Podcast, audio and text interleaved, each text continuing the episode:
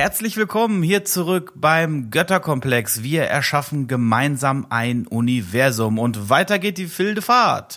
Wie immer mit meinen werten Mitstreitern. Einmal der Orti. Schönen guten Tag da draußen. Und einmal der Niklas. Hallöchen, wie geht's euch? Ja, mein Name ist Philipp und ich freue mich auf das, was da heute kommt. Ich kann euch sagen, wir haben ein ziemlich vollgepacktes Skript. Space News als solches haben wir tatsächlich heute nicht, aber dennoch möchten wir einmal kurz diese Zeit hier am Anfang nutzen, liebe verehrte Hörerinnen und Hörer, um nochmal auf unseren Discord-Kanal aufmerksam zu machen. Wir haben diesen Kanal ähm, erstellt, damit wir ja über Themen diskutieren können, Bilder teilen können und noch vieles mehr. Und das hat auch bereits ein Hörer getan. Und zwar haben wir eine eine ganze Menge an Bildern bekommen, richtig, Orti? Ja, ähm, ehrlich gesagt schon wieder ein kleiner Meilenstein, ne? Also das ja, voll. erste Absolut, ja. äh, visuelle Konzept äh, hat uns erreicht und äh, ich äh, war super gespannt, als dann irgendwie hieß, ey, ne, Leute, ähm, da auf dem Discord-Kanal regt es sich und äh, das Projekt geht wirklich auf, ne? Äh, wir haben ja jetzt schon so viel mit äh, mit euch diskutiert und äh, über Mails bekommen und jetzt sind richtig, also da da, da hat sich der Hörer äh, Dave richtig Gedanken gemacht und hat uns über ähm, diese äh, KI Midjourney, ähm, er hat uns geschrieben, dass er halt eben unsere Folgen sich angehört hat und halt dass er gesagt hat, ja, das hat irgendwie was in ihn ausgelöst, dass er gesagt hat, ey, ich schmeiß mich jetzt mal an die KI und versuch mal das, was so in den Konzepten besprochen worden ist, umzusetzen. Mega. Und dann hat der uns, äh, ich weiß, ich glaube, es sind über 20 Bilder geschickt und das sprudelte, glaube ich, aus dem raus und äh, ich, ich, ich bin total gebannt gewesen und äh, wir würden auch gerne ein, zwei äh, Bilder gleich einmal besprechen. Ja, ich bin mega begeistert. Bin richtig, bin richtig, äh, bin richtig froh, dass das jetzt tatsächlich äh, fruchtet und jemand, den man überhaupt nicht kennt, uns solche Bilder schickt. Das ist fantastisch. Ja. Total. Das cool. ist tatsächlich, tatsächlich fantastisch und um äh, euch den Mund ein bisschen wässrig äh, zu machen und auch anzuregen, vielleicht wirklich mal äh, auf Discord vorbeizuschauen. Den Einladungslink gibt es natürlich in den Show Notes. Wollen wir einmal, einmal ganz kurz über ein Bild hier sprechen. Und zwar ist das tatsächlich die oder eine Visualisierung eines Konzeptes, was wir, ich glaube, vor zwei Folgen besprochen hatten. Nämlich sieht mir das doch sehr stark nach einem Asteroidenhabitat oder gar Asteroidenraumschiff aus. Ne? Also wir wir sehen hier tatsächlich einen ja fast schon zylindrisch geformten Asteroiden äh, aus, aus massivem äh, Gestein. So ein richtiger ähm, Klotz, ein richtiger Asteroidenklotz ist das ja, einfach. Ja, so wie ich mir persönlich so einen Space Hulk irgendwie vorstelle, ne? Also echt, echt, echt abgefahren. Und es sieht auch richtig geil aus, das muss man wirklich sagen. Mit den ganzen Lichtstimmungen dabei, Hut ab. Und genau, hinten an diesem dicken Asteroidenklotz ist halt einfach quasi ab der Hälfte so eine riesig fette Turbine hinten dran geklatscht. Also ein, eine, das muss eine gigantische, kilometergroße, äh, kilometergroßer Antrieb sein. Und ähm, dieses Design gefällt mir so gut, weil das halt, also es ist halt quasi so richtig wörtlich gedacht, Asteroid, mit Antrieb hinten dran. Das Ding dreht sich und innen drin, das sieht man jetzt auf dem Bild nicht, spielt sich aber dann äh, alles ab und ähm, es ist halt von außen so richtig schön schlicht und sowas. Ähm, Steinklotz mit äh, Riesenturbine hinten dran, habe ich so auch noch gar nicht gesehen, quasi in jetzt in, in äh, Science-Fiction-Shows oder in der, in der Literatur. Und das hat mich sofort, sofort begeistert, weil es so schön simpel, also die simpelste Art ist, äh, diese, dieses, dieses Konzept irgendwie darzustellen. Klotz, Riesenturbine und äh, es sieht fantastisch aus. Ja, und auch, und auch einfach richtig brachial, ne? Ja, Ja. voll. Man sieht sofort, was gemeint ist. Ähm, man erinnert sich sofort an die letzten Episoden. Also ganz ehrlich, das ist so cool, dass die Leute jetzt wirklich anfangen, aufgrund dessen, was wir hier diskutieren, künstlerisch tätig zu werden. Ähm, ihr habt gerade erzählt, das ist mit einer KI entstanden. Wie muss ich mir das vorstellen? Die Geschichte war tatsächlich so, ich hatte auf unserem Instagram-Kanal ja ein Bild gepostet von ähm, Admiral Adama und Toast Hawaii. Ich hatte aus Spaß tatsächlich genau diesen Episodentitel einmal in eine, äh, ja, in eine bildgenerierende KI einfach nur eingetippt und habe geguckt, was passiert und das Bild ist rausgekommen. Das hatte ich gepostet und daraufhin hatte sich dann der Dave eben gemeldet und sagte, ach witzig, ähm, ich arbeite auch mit KI, ähm, ich könnte euch ja mal ähm, was schicken. Und dann meinte ich, ja, super gerne und der arbeitet, soweit ich weiß, mit Midjourney. Das ist einfach eine andere ähm, KI, die ist witzigerweise auch Discord basiert ähm, und ähm, da gibst du tatsächlich eine ja, ein Text ein. Also das heißt, äh, äh, das nennt man Prompt, wo du versuchst, möglichst detailliert ein Bild, was du im Kopf hast, zu beschreiben. Und die KI generiert daraus dann ein Bild. Das dauert natürlich, weil selten das so rauskommt, was du im Kopf hast. Das heißt, du fängst dann an, daran rumzuspielen, ne? Und sagst, ja, der Part war schon ganz gut, aber mach mal die Lichtstimmung ein bisschen düsterer. Mach's vielleicht äh, eher in einem zeichnerischen Look oder leg noch mal den Filter drüber und, ähm, und, und das schreibst du tatsächlich alles auf und promptest das sozusagen. Okay. Genau. Also interessant ist ja, ich meine, daraus könnte man gerne mal eine eigene Folge machen, weil in der Musik ist ja ähnliches passiert in letzter Zeit ähm, dass man einfach mal sagt, okay, ist Kunst denn das, was wir uns erdenken oder das, was wir handwerklich halt niederhauen? Und das äh, ist fantastisch, was da entsteht. Und da ist es mir persönlich auch völlig egal, wie es entstanden ist, weil es sieht irre aus und so anregend, so ja, das, was wir eigentlich immer wollten. So empfinde ich es. Ich glaube, es gibt so ein bisschen die, die Grenze, du, ähm, wenn du, wenn du solche Konzepte hast und ähm, du bist an dem Punkt, du kannst teilweise kommt aber diese KI eben an die Grenze. Deswegen will ich eben so ein bisschen so, weil, weil ich, ich bin ja derjenige, ich bin ja der Handwerker, der, der diese 3D-Modelle quasi von der Pika auf an, Polygon für Polygon mhm. entwickelt. Und ja. ich bin immer, wenn ich das sehe, sehr, sehr, sehr begeistert und angefressen zugleich, weil ich sehe, was da an, also ne, wie schon gesagt, dieses Bild ist fantastisch und auch das Prompten ist mit Sicherheit auch eine eigene Kunst, diese Ideen dieser Maschine zu sagen, mach dies und mach das. Aber Dave hat selber auch geschrieben, hm, ich kriege es gerade nicht hin, der KI zum Beispiel zu sagen, dass die äh, Habitate an dem äußeren Ring zum Beispiel angeordnet sein soll. Das versteht die KI nicht. Und da äh, glaube ich eben, dass es dann noch so so den Unterschied gibt zwischen zwischen den Leuten, die dann jetzt wirklich sagen, so ich kann meine Vision auf jeden Fall so umsetzen, wie ich sie will, oder ich bin tatsächlich noch abhängig von dem, was die KI versteht. Ich meine, diese Technik ist ja auch jetzt relativ frisch und also ich muss echt sagen, die Ergebnisse ähm, hauen mich jedes Mal um. Ich bin total begeistert, wie schnell man unfassbare Konzepte da äh, darstellen kann. Das dauert bei mir nämlich Wochen. Genau, das ist es halt. Genau, das ist der Punkt. Ne, du bist halt so unglaublich schnell. Das ist vielleicht nicht so unglaublich präzise. Es mhm. ist ein mhm. bisschen Glück dabei, mhm. aber du bist halt schnell, mal eben was zu visualisieren. Und ganz ehrlich, äh, dieses, äh, dieses Bild, was wir jetzt auch äh, vorgestellt haben mit diesem Asteroid und dieser, dieser ähm, riesengroßen Düse hinten dran, ähm, das ist so schnell generiert. Ich glaube auch, dass die ähm, tatsächlich dann auch sogar Open Source sind diese diese äh, äh, Bilder und dass man äh, zum Beispiel eben als so Dave hat auch geschrieben, manchmal sind das so ähm, Mutbilder, also so Stimmungsbilder, die du dir eigentlich erstmal generierst, um dann vielleicht noch mal sozusagen selber Hand anzulegen. Also du du du baust dir eine Schablone, damit du eine Vorstellung hast. Und das mache ich ja zum Beispiel auch ähnlich, dass ich mir mal ein Bild angucke, jetzt, keine Ahnung, äh, ein Solarpanel oder ein Radiator oder ein Antrieb. Erstmal ein Antrieb sieht in der Regel ja immer gleich aus. Und ne, im Design holst du dir Referenzbilder. Und äh, das natürlich mit so einer KI schon so fein zu machen, dass du sagen kannst, ey, geil, ich habe hier schon eigentlich ein ziemlich konkretes Dingen, aber ähm, das ein oder andere schnallt die KI noch nicht, dann kann ich mit Photoshop da ja noch dran gehen oder könnte sogar vielleicht mit einem 3D-Programm noch so sag ich mal, die, die Sachen, die die KI da nicht schnallt, dann auch noch nacharbeiten, muss man schon sagen, also ich, ich glaube, als Hilfstool, als Inspiration, um sozusagen digital mit einer KI zu skribbeln, zu, zu ähm, Ideen äh, zu visualisieren, ist das ehrlich gesagt sowas von genial. Ist es auch. Wir, wir müssen auch erstmal nochmal ein herzliches Dankeschön an ja. Dave aussprechen, dass er das mit uns geteilt hat.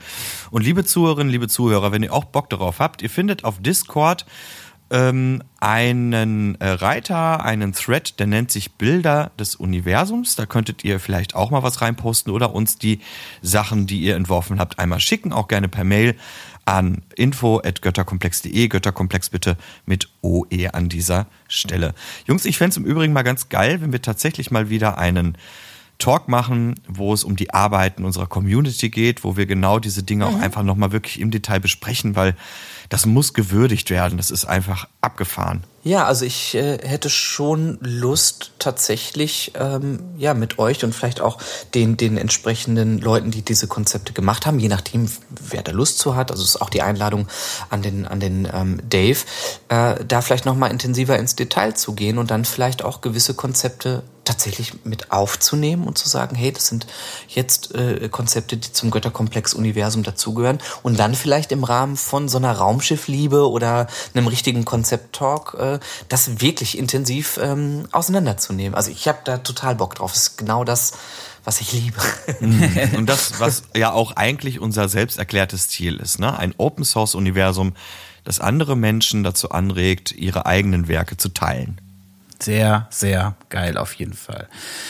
Vielen Dank nochmal an dieser Stelle und ich glaube, das Stichwort Konzept, und ich hatte es eben auch schon mal erwähnt, wir haben ein volles Skript, genauer gesagt, der Niklas hat ein volles Skript. Wir sind ja tatsächlich immer noch dabei, uns Generationenschiffe zu überlegen, Konzepte von Generationenschiffe in den letzten Folgen haben wir so ein bisschen besprochen, wie könnte so etwas aussehen? Wie kann also die Flucht der Menschheit mit einem Unterlichtantrieb aus unserem Sonnensystem aussehen? Und ja, da hat, da hat der Niklas letzte Folge auch schon ein bisschen angedroht. Und das war auch so das Thema, was immer wieder so ein bisschen, ja, herumwaberte. Ähm, ist es eigentlich die größte Strafe einer ganzen Generation und der nachfolgenden und nachfolgenden Generationen auf so einem Generationsschiff äh, ja leben zu müssen? Oder ist es ein großes Geschenk, weil sie von der Erde fliegen können? Was sind eigentlich die, ja, die, die, die, die Merkmale, dass so eine Reise positiv, ähm, positiv vonstatten geht? Was braucht der Mensch? Und ich glaube, Niklas, das schreit nach deinem Thema. Ich weiß, dein Skript ist voll und deswegen bereite ich dir jetzt mal die Bühne mit einem riesigen Applaus. Bitte ich jetzt den äh, Niklas auf die Bühne und ähm, was hast du mitgebracht? Pass auf, sonst ruft er noch das erste intergalaktische Imperium aus. Aber bevor wir das Imperium ausrufen, kommt hier an dieser Stelle Werbung. Du möchtest auch ein Teil des Götterkomplex-Universums werden? Du hast Ideen und Anregungen, die du mit uns und der Community teilen möchtest? Kein Problem. Schick uns deine Ideen einfach an info@götterkomplex.de. Möchtest du uns darüber hinaus unterstützen? Dann verteile doch einfach ein paar Sterne auf der Podcast-Plattform deiner Wahl an uns. Damit wirst du erreichen, dass der Götterkomplex wachsen wird, weil sich viel mehr Menschen an der Entwicklung beteiligen. Du findest uns auf Social Media, bei Instagram unter Götterkomplex-Podcast mit OE oder auf Discord unter Götterkomplex-Podcast. Diskutiere mit und lass das Universum wachsen.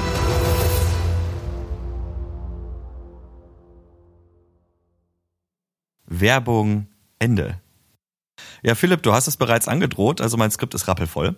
Ich habe tatsächlich, als ich dann am Ende der Recherche war, äh, fünf Seiten voll gehabt. Ich habe im Übrigen für alle interessierten Hörerinnen und Hörer selbstverständlich wieder meine Quellen zusammengetragen. Es sind äh, fünf Stück und ich habe tatsächlich auch mal eine KI bemüht, mich dabei zu unterstützen. Da ging es Cool. hauptsächlich um Strukturen schaffen.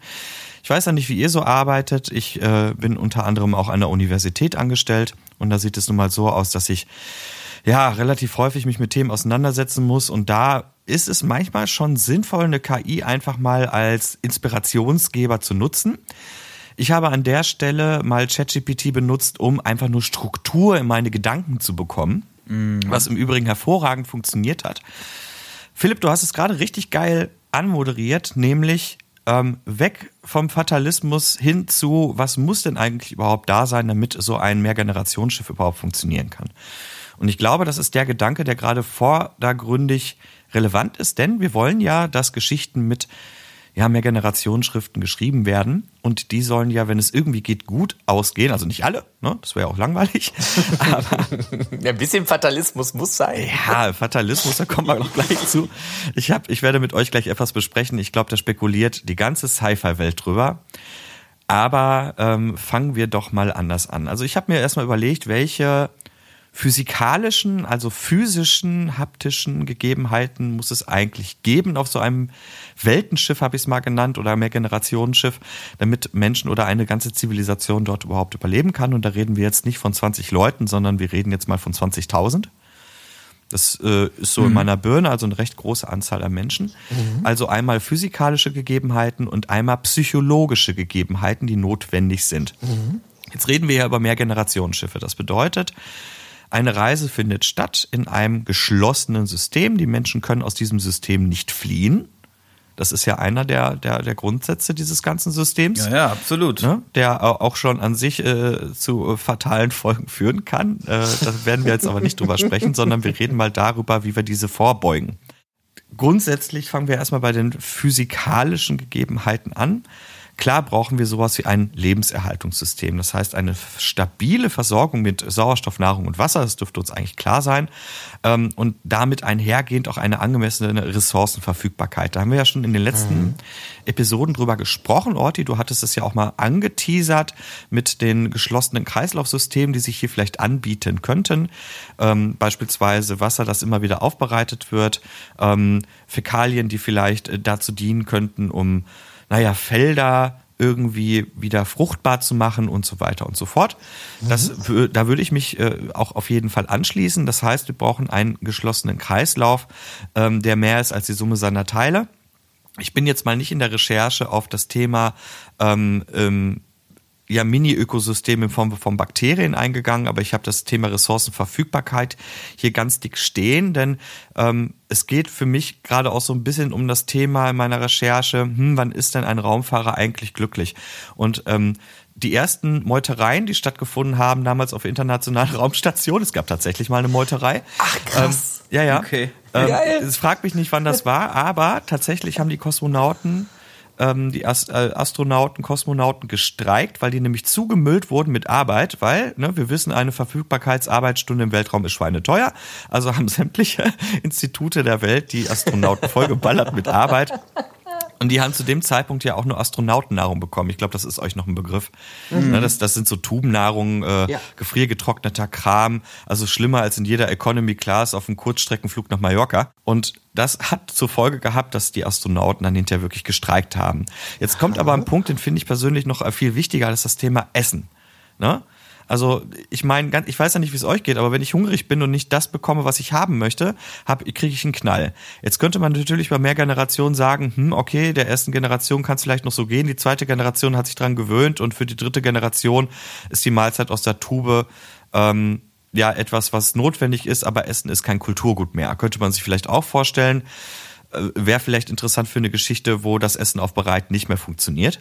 Jetzt mhm. ist es aber so, dass eine ausgewogene Ernährung natürlich dafür sorgt. Orti, du bist ja medizinisch ein bisschen bewandert. Ähm, Cortisol sagt dir ja was, ne? Stress.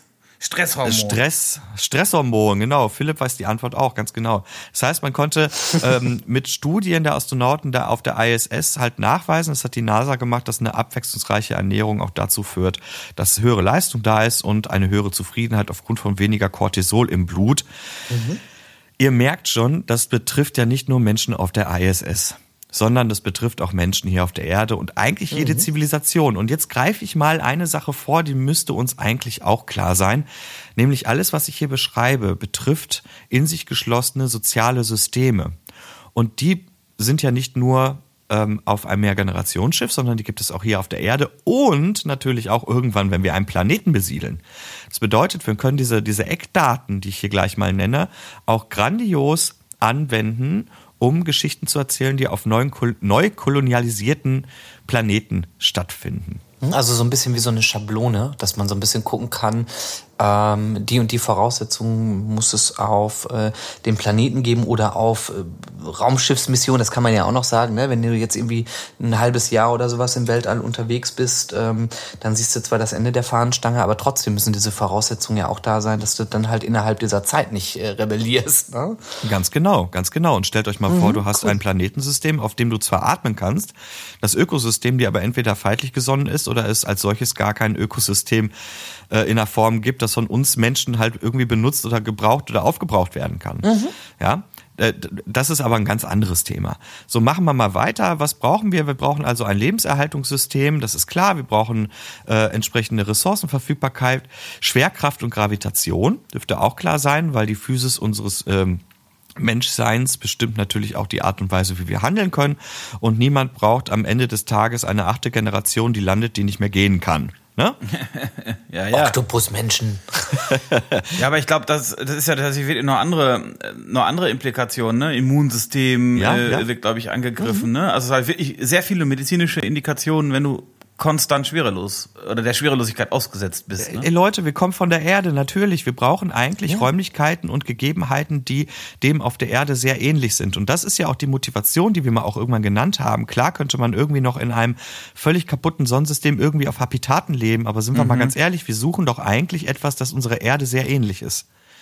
Ja, und ich finde übrigens, das ist ein ganz toller Punkt, weil ich glaube, das ist wirklich eine der Schlüsselmotivationen überhaupt, wenn wirklich die Erde wirklich zerstört sein sollte und man theoretisch irgendwie klarkommt auf diesen Asteroiden, Habitaten, was auch immer. Ich glaube, der Wunsch nach einer Erde, da wo du herkommst, der ist so in unseren Genen einprogrammiert. Ich glaube, das ist eine riesige, riesige Motivation. Ja, und und und äh, was du was du ja auch gerade gesagt hast, Niklas, äh, mit der ähm, Gesundheit und mit dem, mit den entsprechenden Voraussetzungen. Es macht für mich auch total Sinn, egal wie modern die Medizin ist, egal ähm, wo die Technik hingeht. Letzten Endes glaube ich fest daran und eigentlich geht die moderne Medizin auch eher in die Richtung, dass man sagt, gesunder Lebensstil mit ausreichend Bewegung, mit ausreichend psychischem ja, genau. äh, äh Ausgleich, mit, äh, weil du auch gerade sagtest, mit ne, diesem Tubenessen und, und, und sowas. All das sind Sachen äh, irgendwann, ähm, ja, das kann man mal machen und ähm, in, in der Not frisst der Teufel fliegen und das, das kann der Mensch auch. Der Mensch ist extrem anpassungsfähig, aber eine gesunde, die, die Wissenschaft geht ja bei solchen Konzepten auch immer davon aus, wir wollen jetzt eine möglichst gesunde Entwicklung äh, der Menschen haben und dann sind die Voraussetzungen ja eigentlich genau das Platz, Freiheit äh, und also in, in meinem Verständnis, du wirst das bestimmt gleich noch fantastisch vertiefen. ähm, aber ja, das, das sehe ich halt auch so. Du musst quasi ja die Erdbedingungen äh, simulieren und äh, das ist ein gigantisches Unterfangen. Ja, und dazu gehören natürlich auch die Apparaturen, um die wir uns Gedanken machen müssen. Ich nenne jetzt mal die weiteren Punkte einfach nur. Und jeder dieser Punkte ist ja nur ein neuralgischer Punkt. Und um diese neuralgischen Punkte können auch wieder Geschichten geschrieben werden. Thema Strahlenschutz, also Abschirmung vor der kosmischen Strahlung. Wir verlassen halt irgendwann die Heliosphäre. Ne? Die Sonne blockiert ja auch von außen kommende kosmische Strahlung beziehungsweise andersartige Strahlung, die wir vielleicht noch gar nicht kennen. Dann gibt es die Temperatur- und Klimakontrolle. Wir wissen ganz genau, dass Lebewesen äh, innerhalb eines bestimmten Bereichs fortpflanzungsfähig sind oder sich wohlfühlen oder aktiv sind. Das ist auch ganz wichtig. Klima an Bord. Was ist mit der Luft- und Wasserqualität? Ja, Überwachung der Aufrechterhaltung von gesunden Luft- und Wasserqualitäten. Das ist super wichtig. Ähm, dann die grundsätzlich die technologische Infrastruktur, die dahinter steckt. Da muss man sich auch Gedanken machen, hm, wie KI-basiert ist denn das Ganze eigentlich? Ja, ist das Ganze passiert das Ganze automatisch? Ist es besser, dass man klassische Hebel, mechanische Mechanismen äh, hat? Hat das Ganze einen natürlichen Verlauf? Gibt es vielleicht sogar, weil weil die Situation auf diesem Schiff so geartet ist, äh, weil das Schiff so groß, ist, gibt es vielleicht Wetter, ja, mhm. ist das vielleicht wichtig? Ähm, was ist mit dem Blick schweifen lassen? So, jetzt, jetzt gehen wir, bleiben wir mal im technischen Bereich. Medizinische äh, Versorgung, hat Orti gerade schon richtig gesagt. Ein Versorgungssystem, das in der Lage ist, alle, wenn es irgendwie geht, gleich gut zu behandeln, ist natürlich die Frage, wie macht man das? Hier kommt natürlich wieder die Ideenspinnerei. Warum äh, kann denn so eine Zivilisation vielleicht dann tatsächlich auf das Thema Pflanzenheilkunde gehen? Ne? Weil wir die Möglichkeit haben, dort entsprechende Pflanzen anzubauen. Was ist mit der Neuerschaffung von Medikamenten und so weiter? Oder den Drucken von, von Organen und sonst irgendwas. Ja, ne? also voll. Das, ja. das ist ja auch in der, in der Zukunft ja so eine Sache. Hast du sowas an Bord? Und man sagt, das ist eigentlich groß kein Problem. Da hat sich jemand ein Bein gebrochen, dem drucken wir mal schnell ein neues oder so. ist jetzt überspitzt ja, ja. gesagt, ne? Aber äh, ja, klar, ja, sicher. Ja, bitte nicht den Lockhart von einem ähm, Harry Potter mit dabei haben, sondern also Potterheads, ich liebe euch, um diese Gruppe jetzt auch mal auch einzufangen. Äh, Sicherheitssysteme, das nächste große Thema, und zwar Umweltbewusstsein und Nachhaltigkeit. Hm. Und jetzt könnte man natürlich sagen, okay, das ist uns hier auf der Erde egal, dann kann es uns da oben doch eigentlich auch egal sein. Ich ja. glaube aber, dass auf einer Engstation oder auf einem Mehrgenerationenschiff Impacts leichter zu spüren sind oder schneller zu spüren sind, also Auswirkungen falschen Handelns in Anführungsstrichen schneller zu spüren sind als auf der Erde. Das bedeutet, wir werden uns ganz massiv Gedanken über unser Verhalten in Bezug auf unser Umfeld machen müssen. Und das betrifft auch das Ökosystem, was uns umgibt, was ja, wie wir festgestellt haben, zwingend notwendig ist, damit wir uns auch alle ernähren können, also entsprechend auch mit einer Lebensqualität dort in diesem Schiff bewegen können. Das waren jetzt einfach nur mal die physischen, die physikalischen Gegebenheiten für so ein Mehrgenerationsschiff. Ich habe das Ganze in einer Liste verewigt, die stelle ich auch gerne nochmal zur Verfügung. Ähm, habt ihr dazu erstmal noch Fragen? Weil dann hätte ich nämlich so ein kleines Ding, was ich mit euch mal gerne besprechen würde. Ich fand gerade, äh, ich, also ich habe keine Frage. Ich habe äh, tatsächlich, weil du das mit der Verantwortung so schön gesagt hattest, ne, ähm, dass ähm, das interessant ist, weil das dann ja auch wirklich einen total kulturellen Wandel mit sich bringt, dass man wirklich sagt, hör mal, wenn du jetzt hier anfängst, ähm, grobe Scheiße zu bauen, dann funktioniert die Kläranlage nicht mehr. Wenn die Kläranlage nicht funktioniert, funktioniert das nicht mehr und dann sind wir hier ähm, allen möglichen Gefahren ausgesetzt. Dann ähm, hast du quasi ja an dem Schiff wirklich eine, eine ganz andere gesellschaftliche Herausforderung, wo alle zusammen vielleicht auch ein gemeinsames Ziel haben, was vielleicht auch wieder zusammenschweißen kann, was äh, heute vielleicht auch manchmal ein bisschen fehlt, ne? dieses Bewusstsein. Auf dieses äh, übergeordnete Ziel komme ich später zu sprechen, da bist du mhm. nämlich bei den ähm, psychischen Voraussetzungen. Mhm. Jetzt ist es so, dass all diese Punkte, die ich genannt habe, rein technischer oder physikalischer Natur, erstmal dazu da sind, uns irgendwie am Leben zu erhalten und mhm. ähm, überhaupt äh, ein Fundament bilden für alles, was danach kommt. Ich bin am Anfang meiner Recherche und jetzt kommt ein kleiner Exkurs, den möchte ich ganz gerne mit euch machen, weil ich das total irre finde. So, liebe Leute, ihr habt doch alle schon mal irgendwelche Science-Fiction-Filme gesehen, ne? Ähm, was passiert denn, wenn jemand aus Versehen durch die Druckkammer hinaus ins Weltall geblasen wird? Was passiert denn dann? Äh, ja, also, also, also ich habe schon ganz schlechte Science-Fiction-Filme gesehen, wo er erfriert. Ja, geil. Schockfroster habe ich hier stehen. Ja, der Schockfroster, genau. genau. Ja. Äh, geil. Ähm, nee, das passiert nicht. also ich habe wirklich mal einen halben Tag damit verbracht, mich mit diesem, genau diesem Thema auseinanderzusetzen. Liebe Hörerinnen und Hörer, wir erfahren jetzt endlich, was passiert mit einem Menschen, wenn er ins Weltall gepustet wird. So. und zwar passiert folgendes, Schockfrosten funktioniert schon mal nicht. Und ihr beiden Jungs wisst auch warum. Naja, weil es kein, ähm, weil es die, also es gibt kein Medium, in dem dieser Austausch äh, funktionieren kann. Ganz genau, die Wärme des Körpers des Menschen kann gar nicht an die Umwelt abgegeben werden. Das heißt, der Mensch bleibt warm. Ist das nicht ja. irre? Das ist ja super. ja, perfekt. Nee, eigentlich nicht. Das ist eigentlich ein Riesenproblem, denn ähm, es gab einen Präzedenzfall 1965, hat die NASA ja auch schon mit Druckkammern gearbeitet und man hat halt versucht herauszufinden, was passiert denn eigentlich mit Menschen, die einem großen Vakuum ausgesetzt sind. Und die merkt schon, also das Vakuum ist das Problem, nicht die Kälte. Gut, die Strahlung nehme ich jetzt mal weg. Ne? Natürlich ist sie auch tödlich, keine Frage. Aber das Vakuum ist das Problem. Also wenn du in einer Druckkammer bist, da ist, da ist es halt passiert 1965, dass ein Mann nach 14 Sekunden wegen eines kleinen Lochs ähm, in seinem Anzug das Bewusstsein verloren hat. Und er war insgesamt 30 Sekunden ähm, ohne entsprechenden Druckausgleich. Wenn der Druckausgleich dann hinterher zu schnell stattfindet, bilden sich ja auch Bläschen. Das habt ihr bestimmt schon mal gehört. Das nennt sich Taucherkrankheit und das ist potenziell tödlich. Also was einen im Weltall umbringt, das ist tatsächlich der Druckunterschied. Ja, wir sind ein, einem äh, Erddruck gewöhnt, also unser Körper ist einen Erddruck gewöhnt und das wollen wir auch haben. Das kennen wir ja auch alle schon aus anderen Science-Fiction-Filmen. Ich sag nur ähm, der Marsianer. Mhm. Da sieht man das auch ganz schön, weil der Innendruck der Kabine des Habitats ist viel größer als der Außendruck. Dann ist ein kleines Leck und das Ding explodiert. Spoiler-Alarm, sorry. Aber das, das passiert dort und das ist auch das, was tödlich ist. Der MDR, der Mitteldeutsche Rundfunk, hat sich tatsächlich in einem Artikel auch mal damit beschäftigt. Daran habe ich mich mal bedient. Da gibt es eine junge Ärztin, die heißt Florence Randriana äh, Risoa. Ein sehr interessanter Name. Und eine coole Ärztin, die dort interviewt wurde. Und äh, ich zitiere einfach mal, wenn der Druck plötzlich abfällt, können sich Flüssigkeiten schnell in Gase wandeln. Das kennen wir ja noch aus dem Physik- und Chemieunterricht. Ne? Das heißt, wenn der äh, Druck nicht da ist, dann äh, äh sinkt sich halt der Siedepunkt. Und das kennen Bergsteigerinnen und Bergsteiger sehr gut. Äh, je höher man kommt, desto schneller kocht das Wasser, weil der Druck mit der Höhe abnimmt. Im Weltall ist dieser Effekt so extrem, dass der Siedepunkt unter unsere normale Körpertemperatur von 37 Grad Celsius sinkt. Also salopp gesagt, deine eigene Körpertemperatur bringt die Flüssigkeit in deinem Körper zum Kochen. Ja. Krass. Ja, krass. Ja, ist toll, ne? Man verkocht mhm. von innen. Ja, eine sehr ähm, schönes, äh, ist eine sehr, sehr schöne Vorstellung, ja. Das ist wunderschön. Also Weltraumromantik also, mal anders, ne? Ach ja, die Neptune Love Story kommt immer näher. Mein Blut kocht, wenn ich dich sehe. Blöderweise war ich draußen und du drin. ja, das ist auch schön.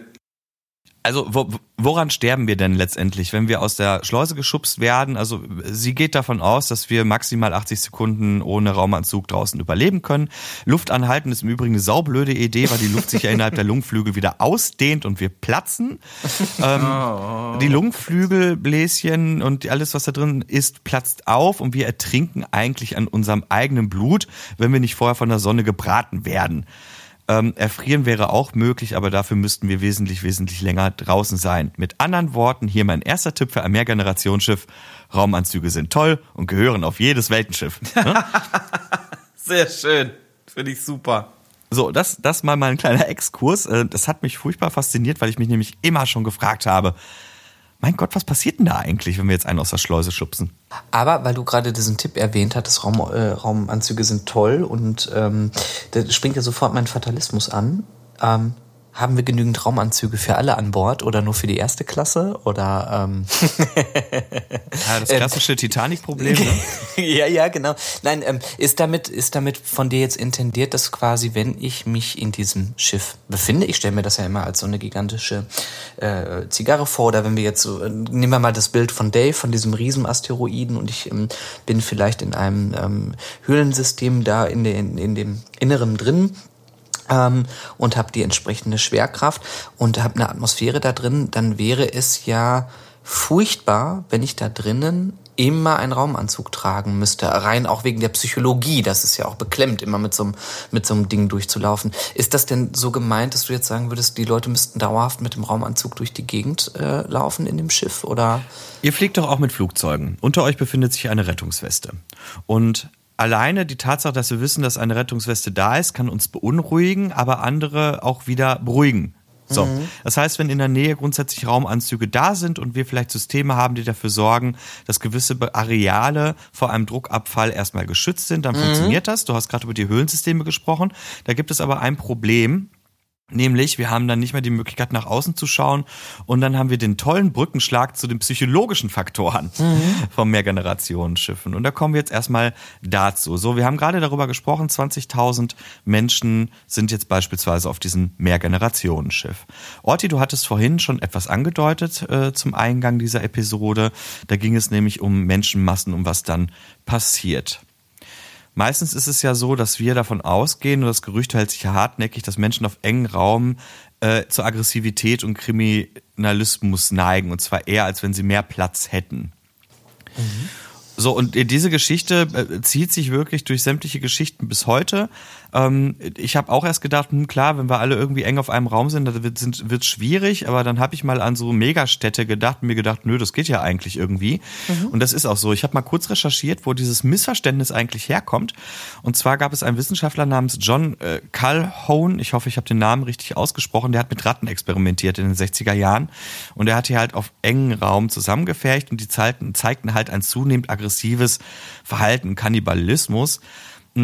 Dann hat man daraus geschlossen, dass ähm, mit zunehmender Bevölkerungsdichte die Kriminalität auch automatisch steigt. Mhm. Und das hat man aber widerlegen können Das war äh, Franz de Waal, der hat damals mit Rhesusaffen gearbeitet und hat festgestellt, dass die Affen, wenn sie weniger Platz haben, verstärkt mit Körperpflege, ähm, Kontakten, freundlichen Berührungen und geringerer Lautstärke entgegnen, damit dieses System weiterhin funktionieren kann.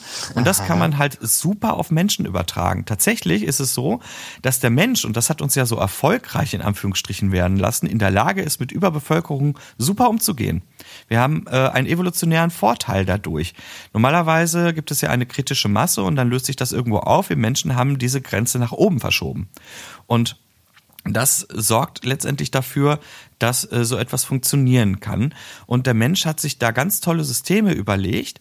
Und zwar sind dies Rituale und die Bildung von Supergruppen. Na, das hat Robin Dunbar mal herausgefunden. Das ist ein britischer Anthropologe. Und zu diesen Ritualen gehört auch die Bildung von Religion. Und das ist ein Mechanismus, der hervorragend dafür geeignet ist, dass große Menschenmassen auf engen Raum zusammenleben können.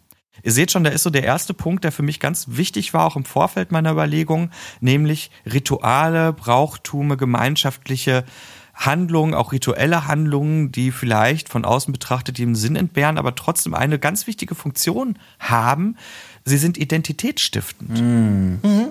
Ich äh, hatte da gerade eben so ein bisschen drüber nachgedacht, ähm, mit dieser mit dieser schönen Verantwortung für dieses Schiff und ähm, Rituale. Du hattest mal gerade eben gesagt, so ja, lassen wir das alles KI gesteuert oder sind das Hebel und man man bestellt die Felder noch und es sind Bauernkulturen, die die äh, eine Aufgabe haben und das ist eine gemeinsame Kultur, die dann irgendwie ja regelmäßig halt den den den gemeinsamen Geist hat. Wir sind auf diesem Schiff eine Gemeinschaft und ritualisieren das durch, durch ähm, verschiedene Feste, durch Dankbarkeiten an die Bauern, die die Felder bestellen, äh, an dieses und jenes. Ähm, und äh, ja, es ist mega, mega spannend und äh, halte das auch, ja, also so wie du das sagst, halt für, für eine absolute Notwendigkeit, vielleicht auch Kultstätten auf solchen Schiffen zu haben, ne?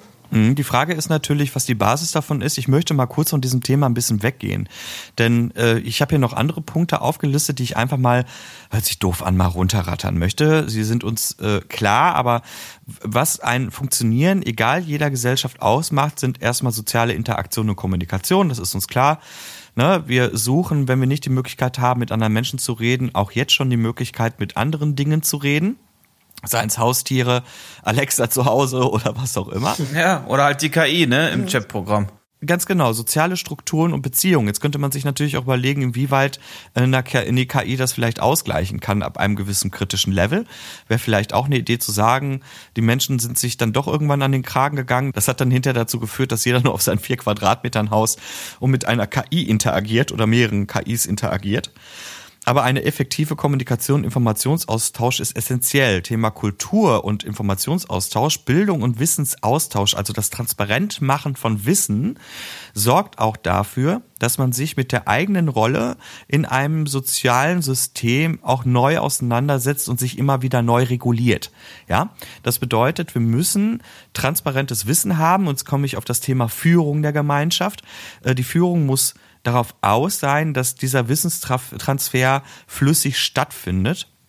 Einfach nur vor dem Hintergrund, wenn wir die Erde haben und sowas findet nicht statt, kann auch eine Flucht nach außen stattfinden. Das äh, sehen wir gerade in autokratischen Systemen. Das ist hier aber nicht möglich. Mhm. So, das mhm. heißt, wir müssen, damit Frieden herrscht, dafür sorgen, dass alle ungefähr einen ähnlichen Wissensstand haben. Ein sehr interessanter Faktor, der aber auch eine Sache nicht berücksichtigt, nämlich, dass wir Menschen auf einem Schiff haben mit unterschiedlichen beispielsweise Bildungsniveaus, mit unterschiedlichen Herkünften, mit unterschiedlichen äh, Disziplinen, Vorlieben, Präferenzen. Ne? Das heißt, so, und da kommt der Didaktiker wieder durch und der Pädagoge, ne, Orti, wir müssen äh, Wissen so aufbereiten, dass es für jeden irgendwie verfügbar ist. Das ist auch eine Grundprämisse.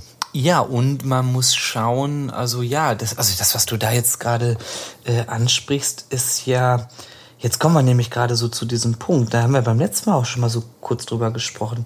Ähm, inwieweit muss ich das steuern? Weil wenn ich jetzt überlege, ich habe eine Demokratie und alles, äh, es gibt eine freie Meinungsäußerung und auf einmal habe ich äh, Leute, die protestieren und die laut werden und äh, ähm, auf einmal gibt es eine Möglichkeit, dass ähm, dass meine Regierung gestürzt wird und dann wird von, von, von irgendwelche radikale äh, Splittergruppen bilden, bilden ähm, eine Gegenpartei und die werden immer stärker und auf einmal funktioniert das System nicht mehr. Ähm, mhm. Äh, das ist ja, also ich, ich gebe dir vollkommen recht, dass man sagen muss, wie geht man mit sowas um? Bildungsniveaus Ganz und, genau. und, und Meinungsfreiheit. Also ist das ein, ja, ist, ist das Leben in so einem Schiff eben so frei möglich, wie wir es kennen? Und ich glaube, oder ich glaube, Philboy hatte angeregt, inwieweit muss ich steuern und auch unterbinden? Und es ist vielleicht eher dann doch etwas, was ähm, äh, in, in Form von einer, von einer anderen Staatsform oder, oder Hierarchie mhm. funktionieren muss. Hast du da was rausbekommen? Also, ähm, in der Konsequenz möchte ich gerne darauf eingehen. Ich möchte ja. einfach nur mal mit euch kurz besprechen, was grundsätzlich nötig wäre, damit ein Wohlbefinden stattfindet. Ja. Denn dieses Wohlbefinden, wenn das eintritt, ist das System, in dem wir leben, erstmal scheißegal. So, das heißt, wenn die Leute das Gefühl haben, ich habe in der Gruppe in Bezug auf das Gruppenziel, in Bezug auf mein persönliches Ziel ähm, keine Probleme und fühle mich wohl, dann wird es auch keinen, nicht Widerspruch ist das falsche Wort, aber dann gibt es ja auch keinen Grund, was dagegen zu haben. Mhm. Da kann sogar ein autokratisches System oder ein KI-gesteuertes System auch funktionieren, solange die Leute mhm. zufrieden sind. Das heißt, die, das oberste Ziel ist tatsächlich immer diese Aufrechterhaltung dieses extrem empfindlichen Gleichgewichts, alle möglichen Leute äh, möglichst zufrieden zu halten in diesen vielfältigen Bedürfnissen, die sie haben. Und da hast du schon mal mehr verstanden als die meisten Staatenlenker auf diesem Planeten. Ähm, das heißt nicht, dass ich das umsetzen kann. Ja, das ist nämlich wieder das Ding. Ne? Also wir alle wissen ungefähr, worauf es hinausläuft. Ich meine, hey Leute, ne, äh, wir sind drei Leute, die wir haben äh, alle alle äh, was studiert. Ähm, und eine Ausbildung gemacht und wir haben alle irgendwie mitbekommen, dass ähm, soziale Gefüge, egal wie, einfach furchtbar komplex sind und dass ganz viele Faktoren eine Rolle spielen, die zum Gelingen oder Misslingen einer solchen Gesellschaft führen. Jetzt wiederhole ich mal, wir haben hier aber den begrenzten Raum. So, das heißt, wir sind zwingend äh, in der Situation, dass es gelingen muss. Wie, wie, wie sonst soll es anders laufen? Ja, voll, und total. Da sind wir bei zwei ganz wichtigen Punkten. Erst einmal, wie wird ähm, äh, das, das Regulativ in dem Fall halt ausgeführt auf der einen Seite, auf der anderen Seite, was ist denn mit dem Thema Identität und Zweck? Ich habe mich bei meinen Recherchen ganz krass erinnert gefühlt an äh, den Pilotfilm von Battlestar Galactica, als sich mhm. Captain Adama, damals noch Captain Adama, nach vorne gestellt hat und gesagt hat, wir wissen, wo die Erde ist, da fliegen wir hin, das ist unser hehres Ziel und alles wird dem untergeordnet und er hat gelogen.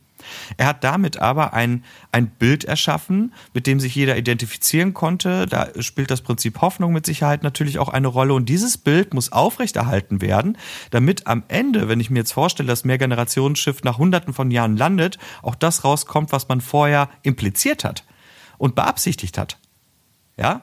Ähm, ich muss also dafür sorgen, dass dieses Oberziel relevant bleibt. Und das wird auch Ziel der Bildung und des Wissensaustauschs sein. Und dafür verantwortlich sind auch diejenigen, die das Ganze führen. Das ist natürlich engmaschiger und wesentlich konzentrierter als das, was wir hier auf der Erde haben. Aber deswegen auch umso kritischer.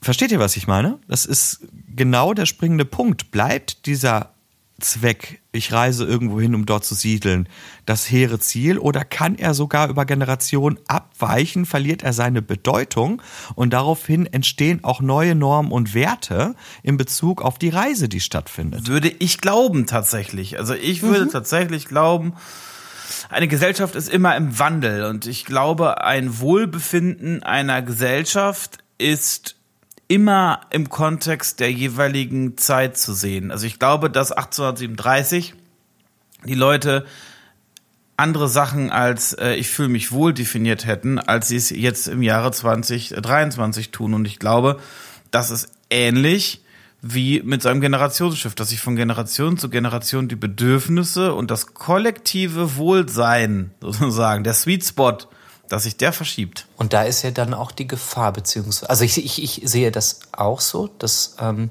jetzt zumindest ist für mich immer die, die Frage, inwieweit ich auch so eine gedankliche Freiheit gewohnt bin und inwieweit sie auch erlaubt ist. Also es ist ja das, was wir jetzt kennen, ne? frei zu sprechen, frei zu sein, ähm, frei, freie Gedanken zu haben, sich frei bilden zu können und auch diese Möglichkeiten zu haben. Wer das nicht hat, ähm, der hat da ja vielleicht auch einen anderen äh, oder wird mit Sicherheit einen anderen Lebensstil haben oder wenn es auch dann um Bestrafung geht, wenn man auf einmal äh, Sachen sich sich anschaut oder Tätigkeiten tut, die in dieser Welt ähm, zu Bestrafung führen, dann dann äh, hast du natürlich einen ganz ganz anderen ähm, Blick auf die Welt und und das definiert ja auch inwieweit du ähm, mitdenken kannst, äh, freidenkendes Mitglied bist oder eben nur eine Arbeitsdrohne.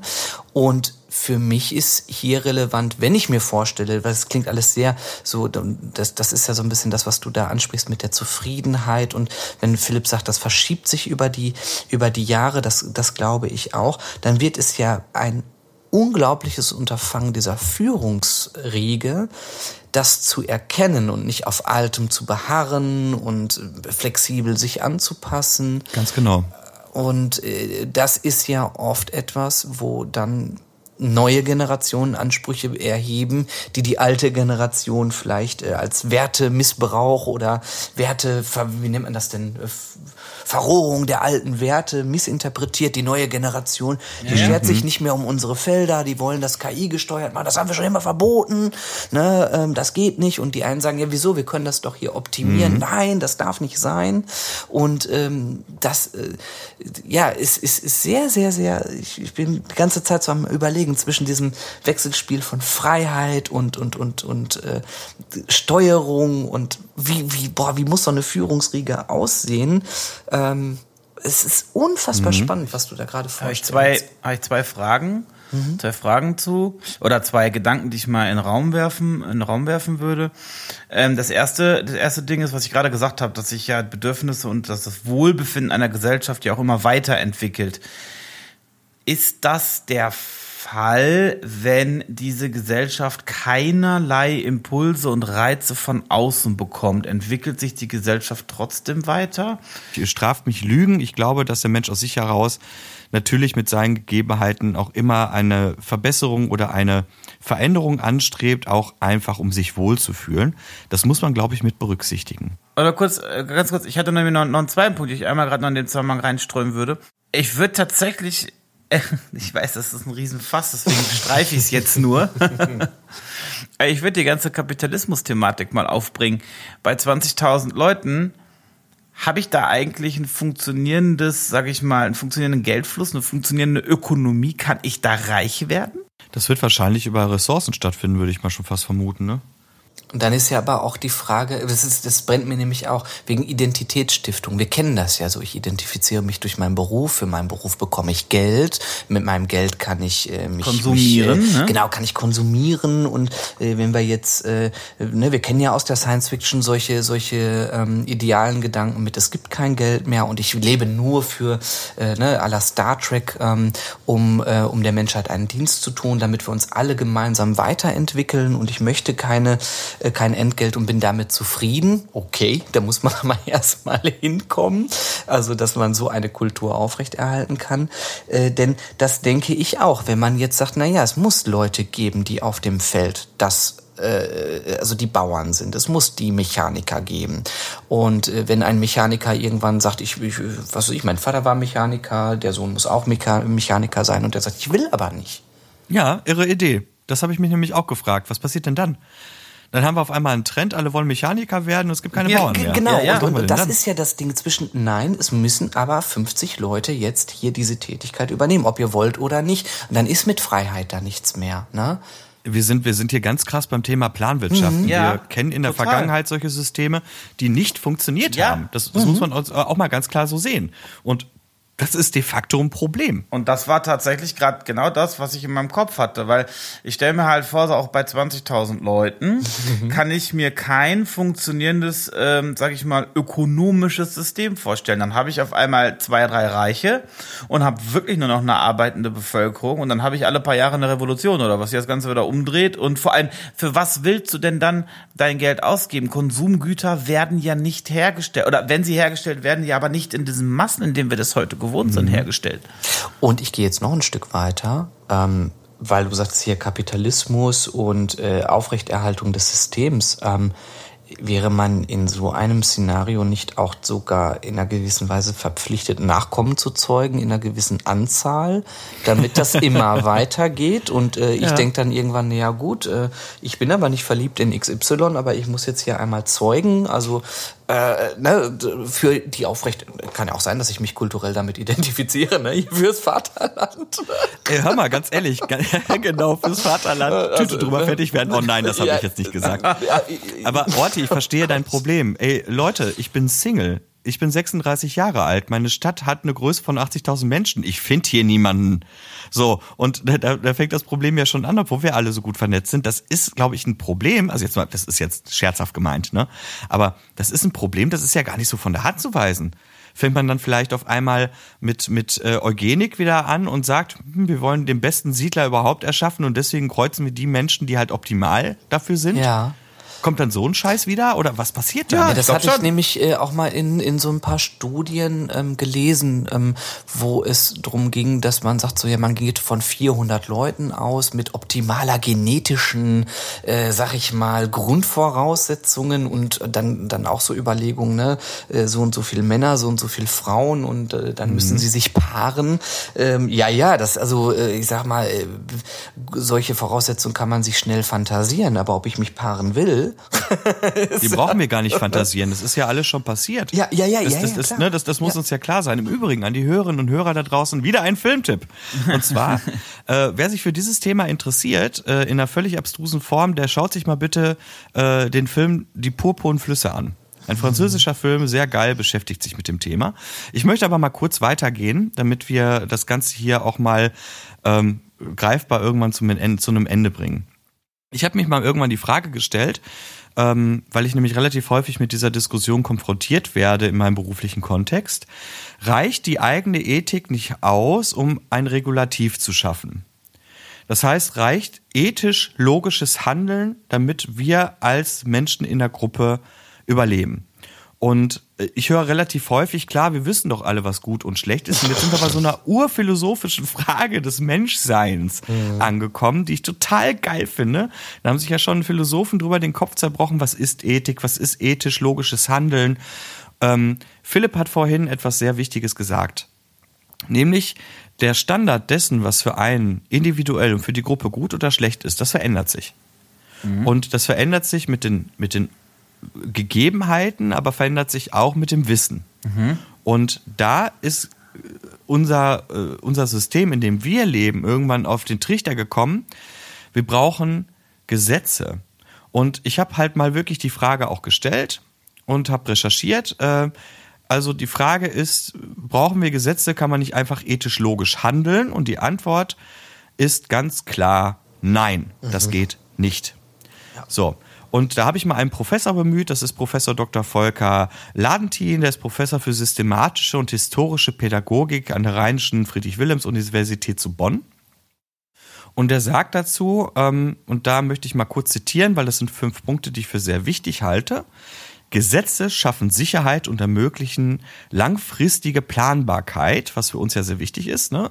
Sie regulieren Verhalten und reduzieren Komplexität. Und das ist wichtig. Mhm. Denn das, was wir Menschen ja haben, ist ein individuelles Rechts- und Unrechtsgefühl, mhm. das aber nicht per se von, mich, äh, von, von mir auf andere umsetzbar ist. Deswegen brauchen wir Gesetze, die das Ganze vereinfachen, also die Komplexität dieser, äh, dieses ethisch-logischen Handelns halt nehmen und sie vereinfachen.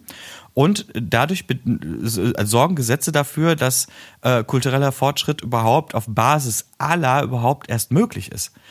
Wir erleben das heute ja auch schon, dass äh, beispielsweise ein Mensch bringt einen anderen Menschen um und wir hinterfragen, wie ist denn das passiert? Hat er das aus Notwehr gemacht oder hat er es vorsätzlich gemacht? Und so unterscheiden wir zum Beispiel zwischen gut und schlecht.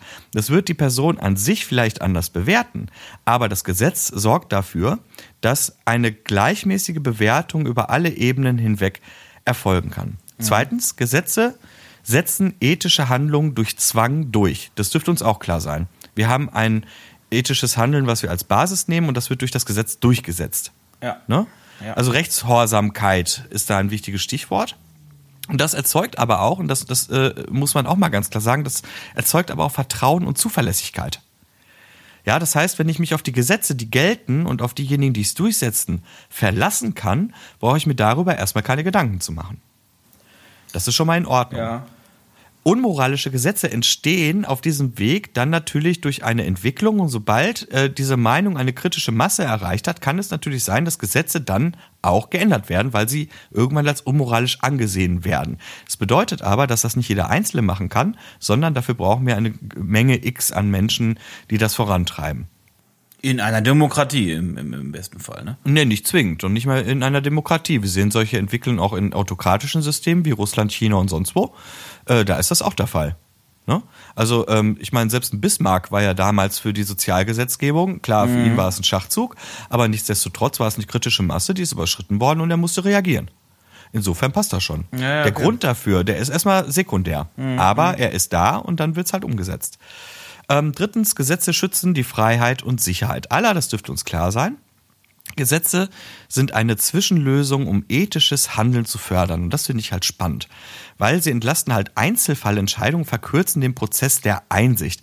Das bedeutet, wenn man über Gesetze argumentiert, verkürzt man ähm, den Weg der Einsicht, sagt man so schön. Ich finde, Einsicht ist eigentlich ein ganz furchtbares Wort, ähm, was ich auch in meinen Schulungen halt immer gerne vermeide, weil Einsicht ist immer individuell und Einsicht auf eine kritische Masse wieder zu münzen, halte ich für, für durchaus schwierig in diesem Kontext. Deswegen mag ich die Wortwahl nicht. Ich finde den Gedanken aber Habe ich noch nicht so ganz verstanden, weil wenn ich jetzt der Überzeugung bin, ich habe was Richtiges gemacht und werde bestraft, dann bin ich deswegen ja nicht unbedingt verkürzt einsichtig.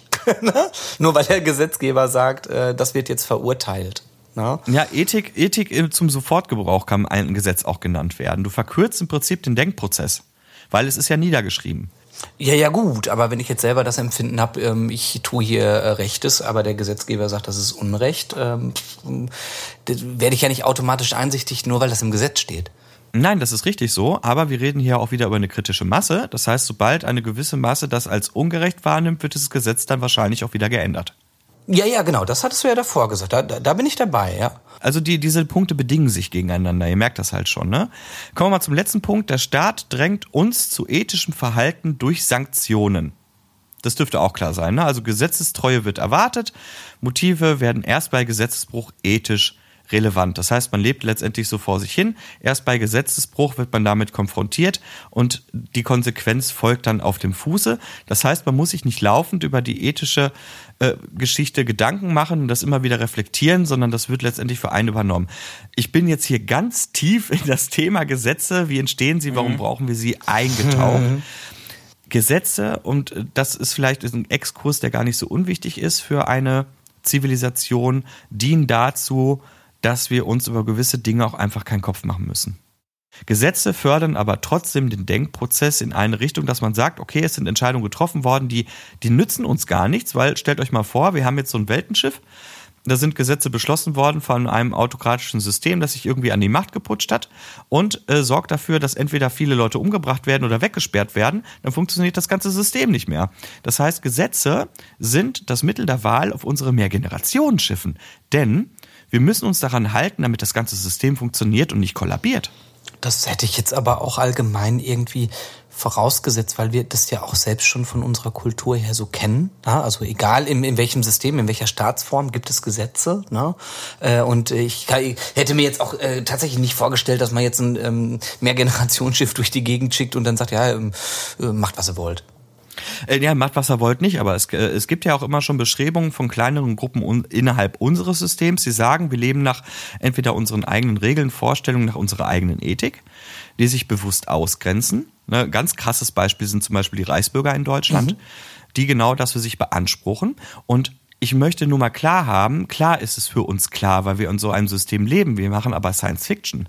Und ich möchte nur zeigen, dass Gesetze in diesem Zusammenhang wirklich wichtig sind, um ein solches System irgendwie am Laufen zu halten. Ja, da habe ich, glaube ich, tatsächlich auch, einen- auch einen Punkt, weil ich glaube, Orti, wir, wir denken jetzt bei dem Thema Gesetz an sowas wie du darfst nicht stehlen, du darfst niemanden umbringen äh, und an solchen, ich sage mal, klassischen Grundfesten eines, eines, äh, einer Gesellschaft, ähm, mit man zusammenleben kann.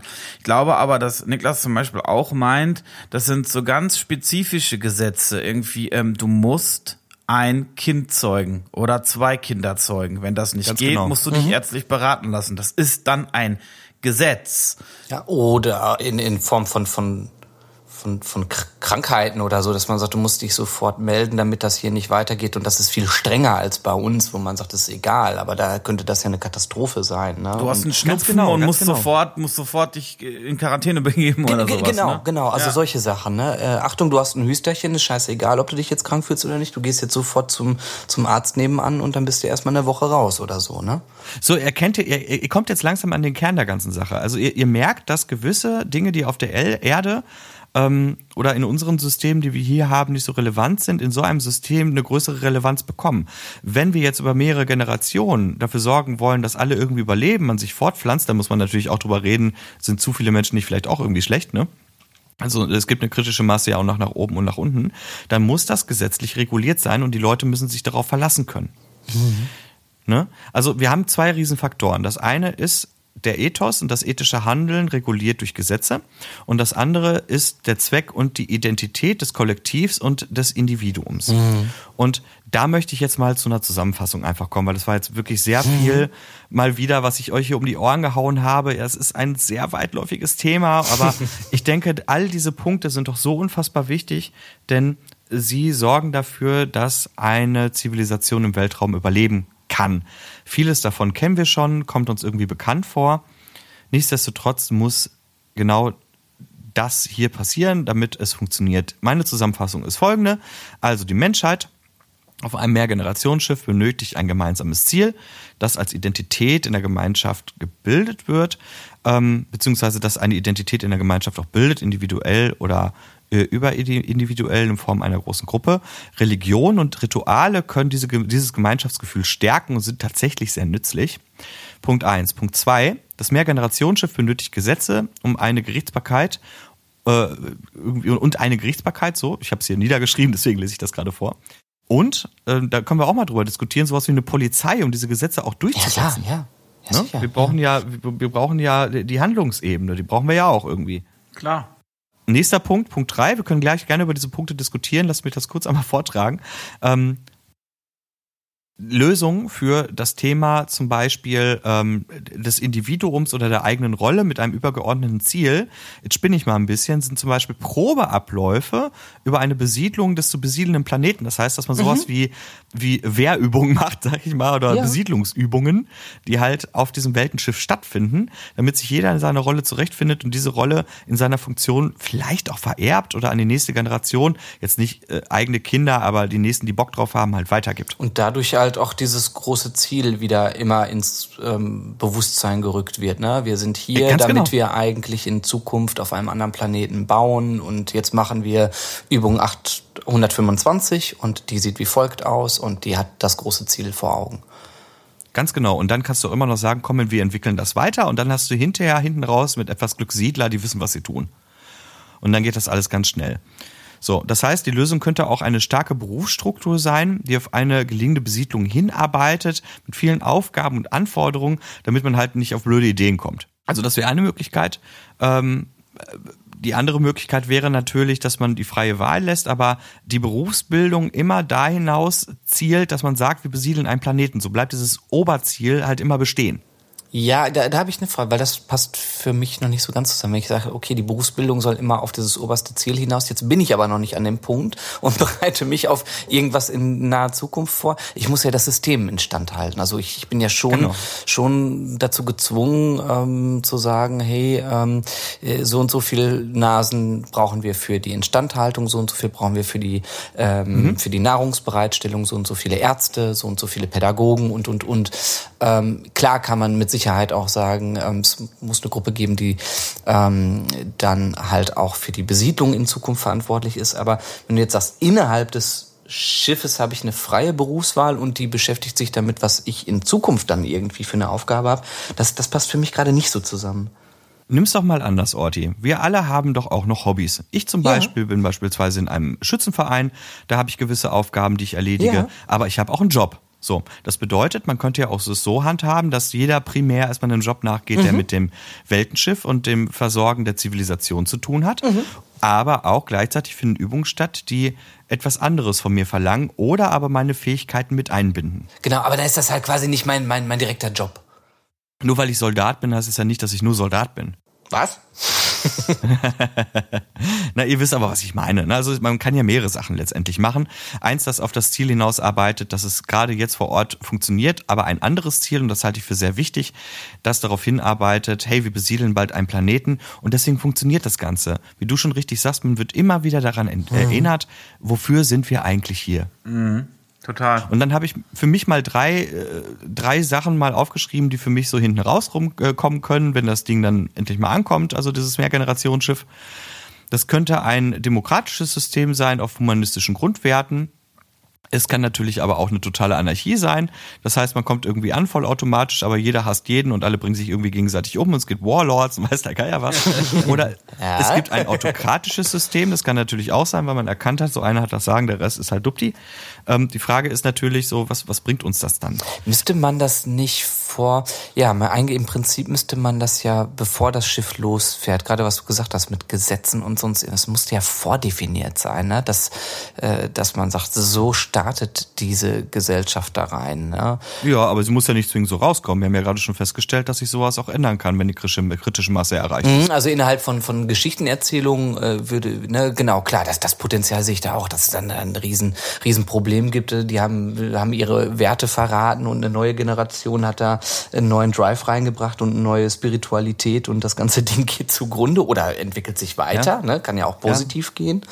Ähm, aber genau, ja, prinzipiell ist es ja schon, das ist ja auch eine Wahnsinnsaufgabe, vorher zu überlegen, was brauchen wir und wie muss die Kultur quasi schon gestaltet sein und wie muss sie sich daran gewöhnen, sobald sie sozusagen durch die Schleuse in das Schiff geht und sagt, ab jetzt gilt das. Mhm. Da ist natürlich die Frage, die sich mir halt so stellt, wie viel Automatisierung wird benötigt, mhm. um das mhm. vielleicht auch einfach durchzusetzen. Ich denke mal an den Film Passengers, wo nicht jeder gleichberechtigt äh, in jeden Bereich marschieren kann, sondern wo es halt auch Abschottungen gibt. Mhm. Und das heißt, so ein Gesetz kann natürlich auch geregelt werden über den Zugang einzelner Individuen zu einzelnen Bereichen wie wir es heute auch schon haben.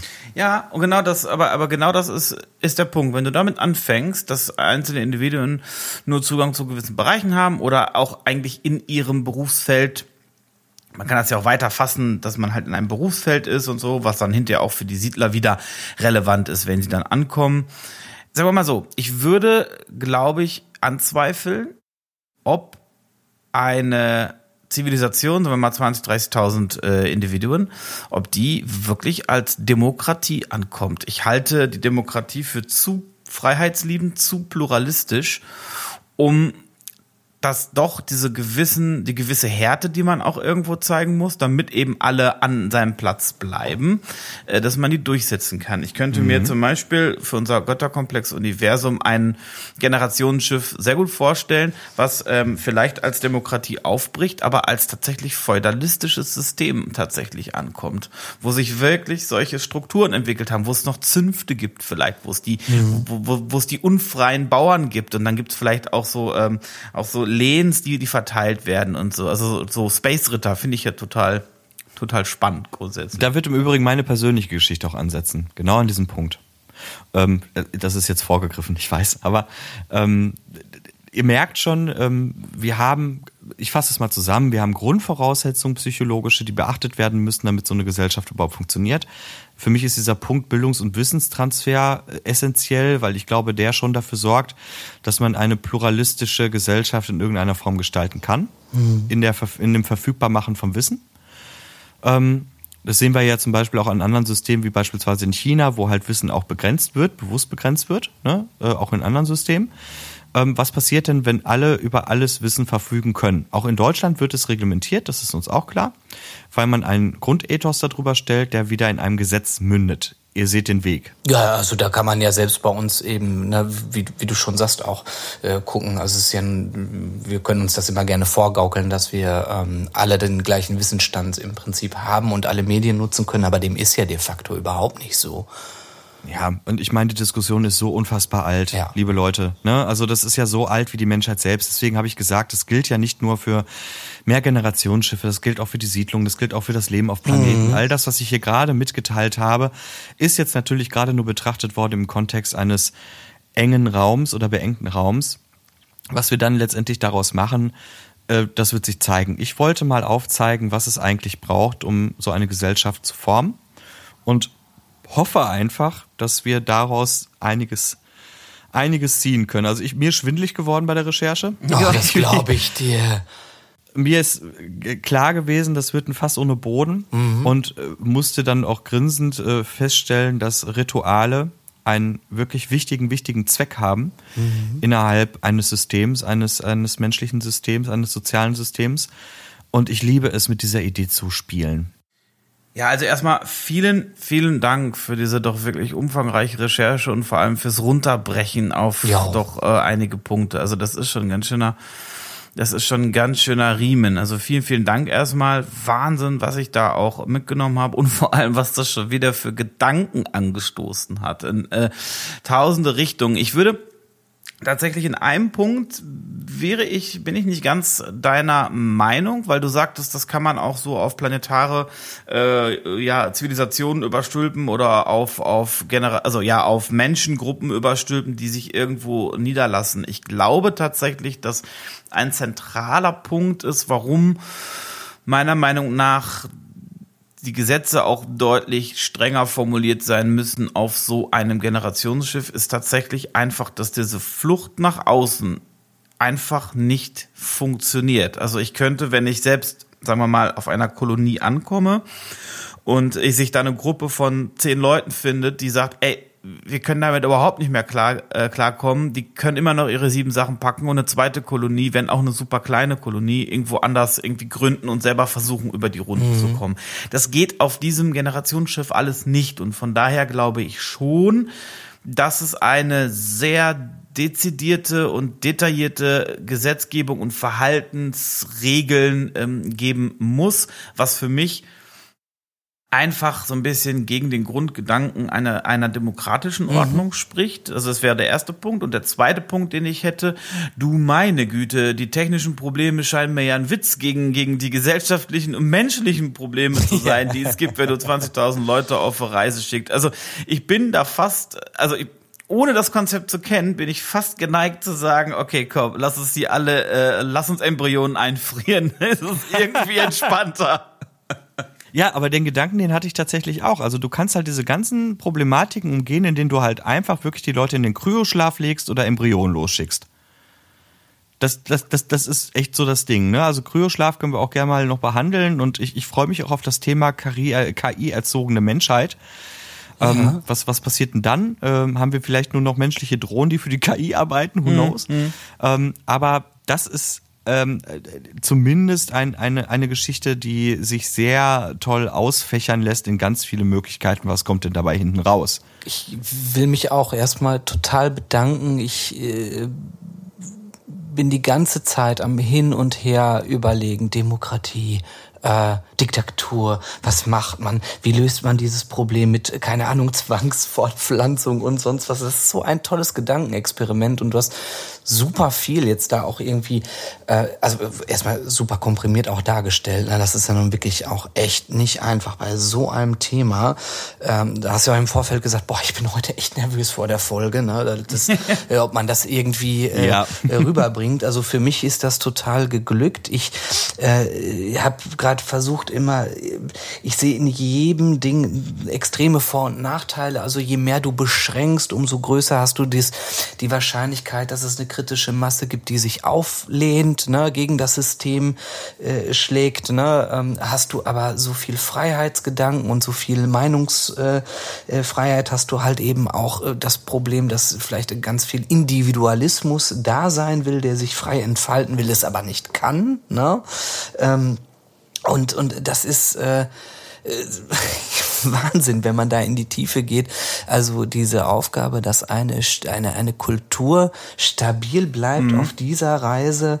Ähm, und bin auch, also ne, tatsächlich, äh, logischerweise macht es dann Sinn zu sagen, äh, äh, man pfeift da vielleicht drauf und macht das Embryonending oder das KI-Ding, weil das ja tatsächlich eigentlich ja, also wo will man sagen, wo ist das Erfolgskonzept, wo man sagen kann, ja, das funktioniert auf jeden Fall, die Gesellschaft ist so und so strukturiert und damit bleibt das stabil. Neben den ganzen anderen Sachen, ähm, die du, die du ähm, so schön dargestellt hast, weil ich ähm, sehe halt überall kleine Punkte, die das ganze Ding ins, ins, ins Wanken bringen können. Und was für eine, was für ein wahnsinns komplexes Konstrukt so ein, ein Schiff ist. Und die ganze Zeit gucke ich mir dabei die Bilder von Dave an.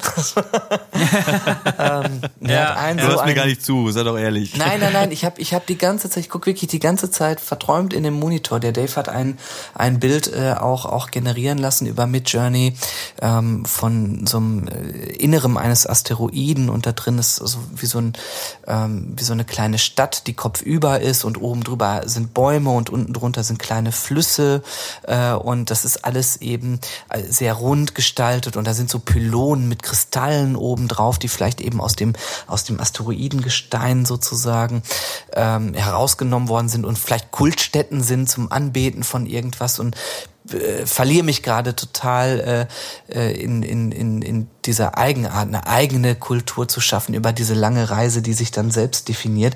Das ist extrem spannend. Ich finde es gut, dass man an der Stelle jetzt auch noch gar keine Antwort, ehrlich gesagt, dafür hat. So, äh, ja. du hast wunderbar eigentlich ja Sachen vorgestellt, die einfach, wo man nicht sagen kann, und es ist jetzt Autokratie, es ist jetzt Demokratie, es ist Feudalismus und Punkt. Ne? Nee, ich glaube auch tatsächlich, dass es so ein bisschen, sag ich mal, ähm, das ist jetzt die Aufgabe von uns als Götter des Götterkomplexes, mhm. glaube ich, und von euch als Hörerinnen und Hörer hier vielleicht sogar zu definieren. Wir haben acht Generationsschiffe, mhm. die mit 20 bis 30.000 Leute, zwei davon sind feudalistische Systeme geworden. Und dann kann man die Geschichte auch dessen irgendwie erzählen und kann von dem Nullpunkt an diese ganze Fraktion erzählen, wie ja. die dann vielleicht irgendwann an einem Sternsystem angekommen mhm. ist und irgendwann sich dann aus diesem Standpunkt heraus entwickelt haben. Also ich glaube, da, ja. da, da, da steckt einfach so viel äh, ja Kreationskraft eigentlich drin, dass man da wirklich wirklich seine eigene Fantasie komplett ausleben kann und sich da sein ja seine im Prinzip ja schon eigene Welt im Universum bauen kann. Das ist das Fundament das, was Niklas ja auch immer gesagt hat, ich möchte, dass über diese lange Reise eigene Kulturen entstehen, sich äh, erweitern und eine eigene Identität haben und dass diese kulturelle Vielfalt sich dann im Universum verbreitet sozusagen. Äh, und ich meine, da kann man ja auch schön als, als äh, Ausgangspunkt ähm, die Staaten nehmen und sagen, naja, was ist denn der Unterschied, wenn ich China so ein Schiff mal hochjagen äh, würde? Ne? Ähm, und wie sehe das aus, wenn es ein europäisches Konzept gäbe? Ne? Und sind die, sind die nicht vielleicht von der Grundstruktur und von der Grundgesetzgebung und ähm, von der von der Auslegung, wie dieses Schiff ähm, benutzt und besiedelt wird, äh, vielleicht auch da schon grundverschieden. Ne? Davon ist auszugehen. Ne? Ja, lass uns mal weggehen vom Detail. Jawohl. Okay. Klar, klare Antwort. Jawohl. So, wir können jetzt eigentlich auch Schluss machen. Ne? Ich hab ja, scheiß, scheiß auf Details. Was soll so, das denn? Kleinigkeiten darum kümmern uns später. Details, Sorry, Leute. Details. Es gibt noch einen letzten Gedanken, den ich hier notiert habe, den ich gerne loswerden möchte. Wir haben uns ja im Laufe des Götterkomplexes immer wieder darüber unterhalten, dass ähm, es wirklich irre ist, dass in vielen Science-Fiction Geschichten ein Planet so geartet ist, alles sind irgendwie Bauern, ein Planet ist irgendwie so dass alle irgendwie Kultisten sind, ne? Ihr erinnert euch. Mhm. Der Witz ist doch, dass wir über diese Weltenschiffe ein so komprimiertes System erschaffen, ein so hoch, hochkonzentriertes soziales System, dass das denkbar wäre. Ja. Dass ein Planet wirklich feudalistisch ist, dass ein kompletter Planet tatsächlich äh, anarchisch ist und so weiter.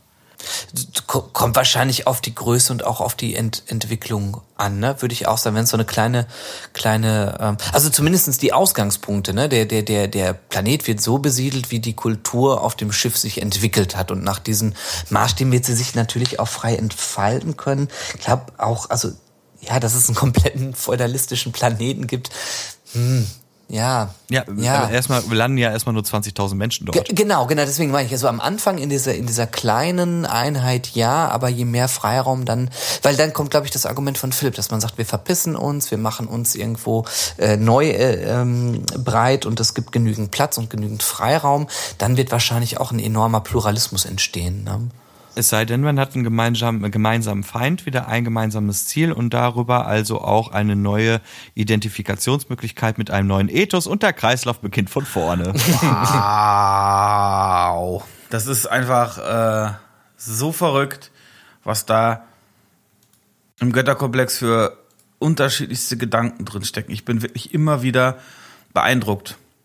Ich gehe vor allem immer wieder, ehrlicherweise, mh, wie soll ich sagen, ähm, ja, ich gehe immer in diese Podcast-Aufnahme und denke mir, okay, heute kommt jenes und dieses Konzept und, und denke da einfach in meinem kleinen, beschränkten Hirn einfach so, naja, gut, da werden wir erzählen, äh, wenn wir erzählen über dies, über jenes, über dieses und dann kommt aber was raus, wo du denkst, okay, daran hatte ich wirklich noch nicht gedacht und das gibt einen neuen Twist und da habe ich auch noch nicht drüber nachgedacht und das ist wirklich, ja, das ist ähm, sehr inspirierend. Also vielen, vielen Dank nochmal, Niklas, für deine, für deine Arbeit hier heute. Sehr gerne, hat mir auch wirklich viel Spaß gemacht. Also auch nochmal ganz herzlichen Dank und äh, dass äh, diese ganze Reihe ist entstanden, obwohl wir eigentlich irgendwann mal gesagt haben, ja, Generationsschiffe, wie willst du das denn erzählen? Das ist ja total langweilig. Ja, genau. Eigentlich ist das ja nur so ein Nebenprodukt, diese doofen Generationsschiffe. Mein Ähm, Gott. das ist das Schöne, weil das ist nämlich genau auch, ne, das, so wie Philipp das gesagt hat, da denke ich, oh ja gut, wir werden die und die Randthemen irgendwie äh, besprechen und dann sind die Konzepte da und man denkt in seinem beschränkten Kopf, ist alles klar und dann denkt man, wow.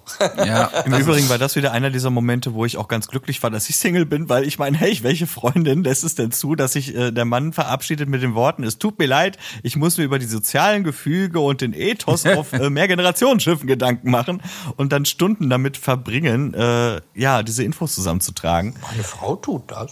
Oh, meine auch. Also liebe Hörerinnen da draußen, Neptune Love Story? Nee, Neptune Ja, Love, Neptune Story. Love Story. Mein, Äh, also- meine Güte. Ihr Lieben, ja, ist ja gut. ihr lieben Hörerinnen und Hörer da draußen, ich hoffe doch wirklich sehr, ihr hattet genauso viel Spaß und genauso viel ja Input und könnt genauso viel Inspiration aus dieser Folge herausziehen, wie wir es äh, können und auch hoffentlich weiter können werden.